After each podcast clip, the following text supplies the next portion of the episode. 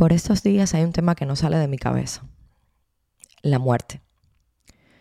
Y es uno de esos episodios que te dije que iba a ser más guiados por lo espontáneo, por lo que siento en el momento. Y quizás te traiga hoy más preguntas que respuestas, hermana. Porque creo que parte de crecer, de evolucionar y de madurar es preguntarnos y cuestionarnos todo el tiempo. Este es un espacio donde las mujeres tenemos voz propia, donde estaremos las que tenemos miedo, pero nos enfrentamos a la vida cada vez con más determinación. Compartiremos experiencias de mujeres empoderadas como tú, que las quema por dentro el deseo de crecer. Soy Camila Arteche y te voy a hablar y a escuchar. Quiero que aprendamos, que nos inspiremos y confiemos las unas en las otras. Recuerda siempre, estamos juntas. Primero me he preguntado por qué me pasa esto, por qué tengo en mi cabeza este tema tan presente. Y he llegado a la conclusión de que, de que he consumido últimamente varios productos de entretenimiento, películas, series, cortos, con un marcado énfasis en la muerte. Eh, también me han llegado noticias de personas fallecidas, a las que conocía, personas que quiero mucho. Pero lo que le puso la tapa al pomo fue, fue saber de una muchacha con la, que, con la que estudié, que ya no vive en Cuba, pero hace 11 meses regresó a Cuba a estar con su mamá que está muriendo de cáncer de pulmón. Que escucharla hablar de los últimos momentos de vida de su mamá con tanta tranquilidad fue tan tranquilizadora para mí, debo confesarlo, pero al mismo tiempo me despertó muchas interrogantes y reflexiones hacia mí misma, hacia, mí, hacia mis experiencias, hacia mi, hacia mi propia vida. ¿no? Primero pensé en el dolor que debe estar sintiendo esa muchacha al asumir con esa conciencia absoluta la partida de su madre. Pero a la vez, en la paz que también debe estar experimentando porque sabemos que la mayoría de las personas no tiene oportunidad de despedirse. Yo misma lo conté en uno de mis episodios que no pude despedirme como hubiera querido de mi padre. Y pasé mucho tiempo para sanar. Y al mismo tiempo viví la experiencia de mi abuelo, que sí lo vi apagarse poco a poco en, casa, sabiendo que en algún momento iba a llegar su muerte, ¿no? Eh, y ahora, ahora pienso en el temor que tenemos hacia la muerte, en lo poco preparadas que estamos para asumir la muerte. ¿Por qué nos sorprende tanto si es un proceso completamente natural como la vida y del que no escapa nadie, a no ser en películas. creo, creo que en parte es porque debido a la tristeza que engendra el vacío, los traumas, la tristeza que engendra la pérdida, es un tema tabú en la sociedad. En la infancia, por ejemplo, no lo asumimos como un fenómeno natural, no nos hablan de ella, la enmascaran y, y, y nuestros familiares o amigos cercanos creo que reprimen ese dolor para que de niños no, lo notemos, ¿no? Supuestamente para cuidarnos. Y desde mi punto de vista creo que debería tratarse más abiertamente entre las familias. Porque ya te lo dije antes, el dolor hay que transitarlo si no nos sana. Y ahora recuerdo, yo siempre andaba con, con tres amigas en, en, mi infancia, en mi adolescencia. Tres amigas que quiero muchísimo. Está mi mejor amiga, Elcita, ingeniera química, que he hablado otras veces de ella en el podcast y que la voy a tener en algún momento cuando vaya a Cuba. Eh, y, y unas imaguas que también, o sea, andábamos las cuatro para todos lados. Y recuerdo una vez estar en el balcón de las imaguas, las cuatro, y empezar a hablar del miedo que nos daba morir y empezar a llorar. Yo no sé si a ustedes les ha pasado eso, creo que a todas las niñas y los niños les pasa eso, ¿no? Que de momento descubren la muerte y es como, ¿y cuando yo me muera qué va a pasar? Eh, eh, ¿Cuándo llegará ese momento? Y empezamos a llorar mucho y era así como, no tenemos respuesta a esto. Y, y es porque justamente creo que nos hablan muy poco de ese tema, o casi nada. Y cuando hablan es con muchos prejuicios.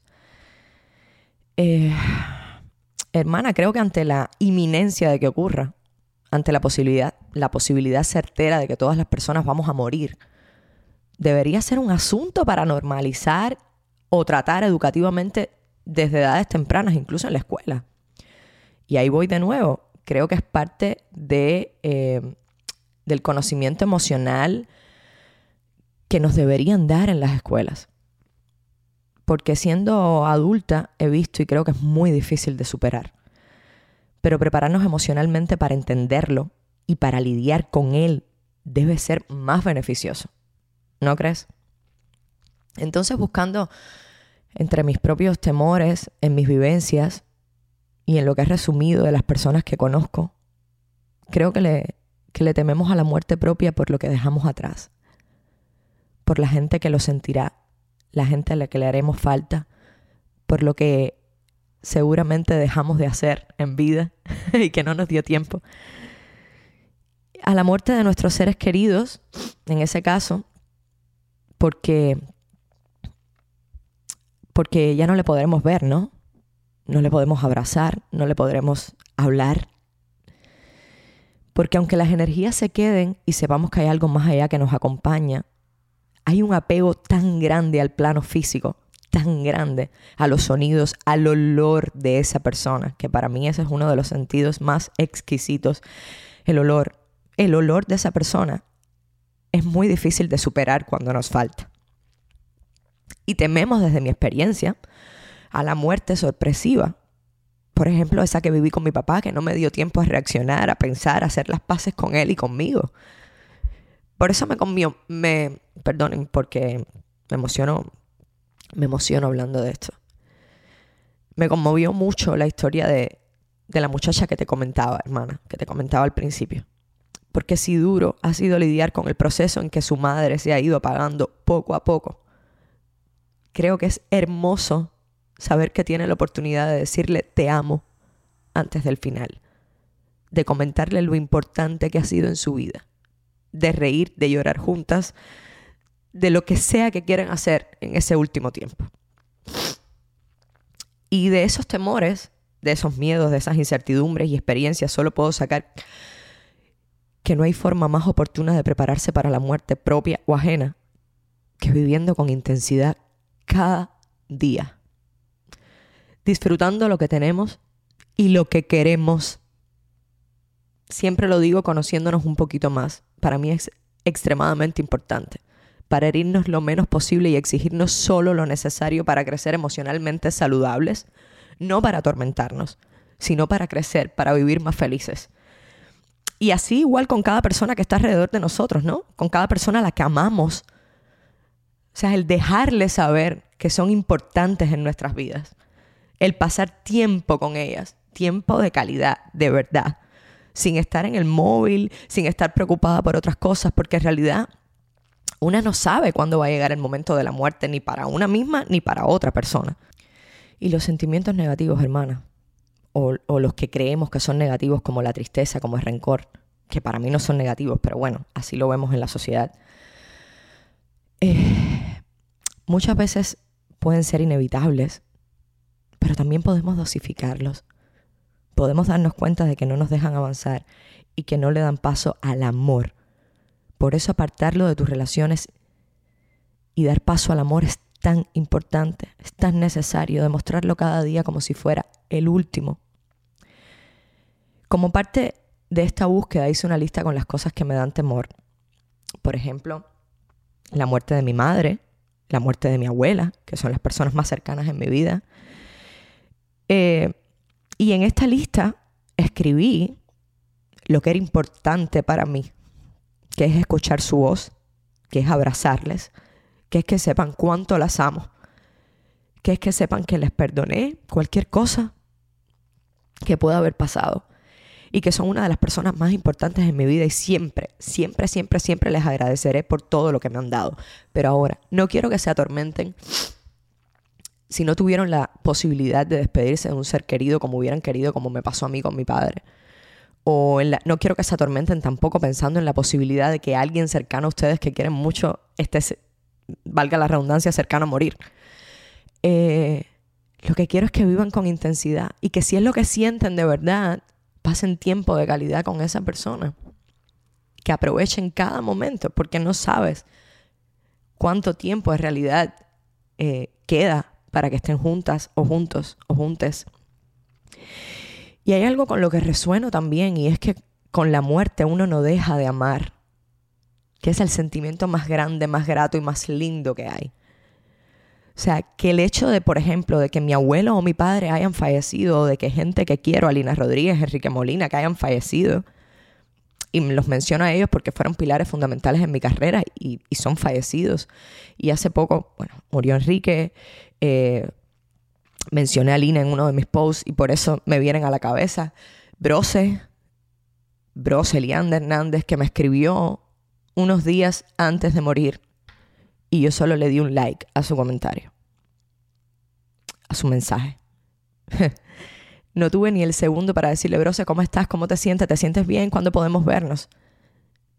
A eso me refiero con detenernos, vivir el presente y sentir que hay gente que está a nuestro alrededor que sería maravilloso, maravilloso que les dieras un poquito de tu tiempo. Y vuelvo a lo que te decía, que las personas mueran no significa que las dejes de amar. Yo amo profundamente a mi padre, amo profundamente a mi abuelo, amo profundamente a estos actores y actrices de mi país, amo profundamente a la gente que ha fallecido a mi alrededor. Amo a una tía que murió hace poco, que la vi desde que nací, de COVID. La amo profundamente. Que haya muerto no significa que deje de amar. Que las personas mueran a tu alrededor no significa que las dejes de amar. Solo que no las, no las vas a ver más en el plano físico. Pero el amor permanece. Y creo que con eso nos tenemos que quedar. Entonces, hermana, después de hacer esta lista, después de que pasara todo esto por mi cabeza, llamé a mi madre y a mi abuela y les dije todo. Bueno, hablo con ellas todos los días, pero bueno, les dije con más presencia que las amaba mucho y lo importante que eran en mi vida. Así lo he hecho cada vez que hemos hablado, pero esta vez lo hice con mucha más conciencia. Porque no hay que esperar a la muerte para saber y reconocer el amor que sentimos. Esa ha sido mi mayor enseñanza al final. Te quiero grande, hermana si resuenas, si vibras con todo lo que te has llevado hasta aquí, compártelo en tus redes, en tus historias, con tus amigas, con tus hermanas, para que nuestro mensaje llegue a muchísimas más mujeres. Te recuerdo que este es un espacio donde tú eres la protagonista, así que vuelve siempre para hablar y escucharnos, para aprender y conocernos. Te quiero grande, estamos juntas.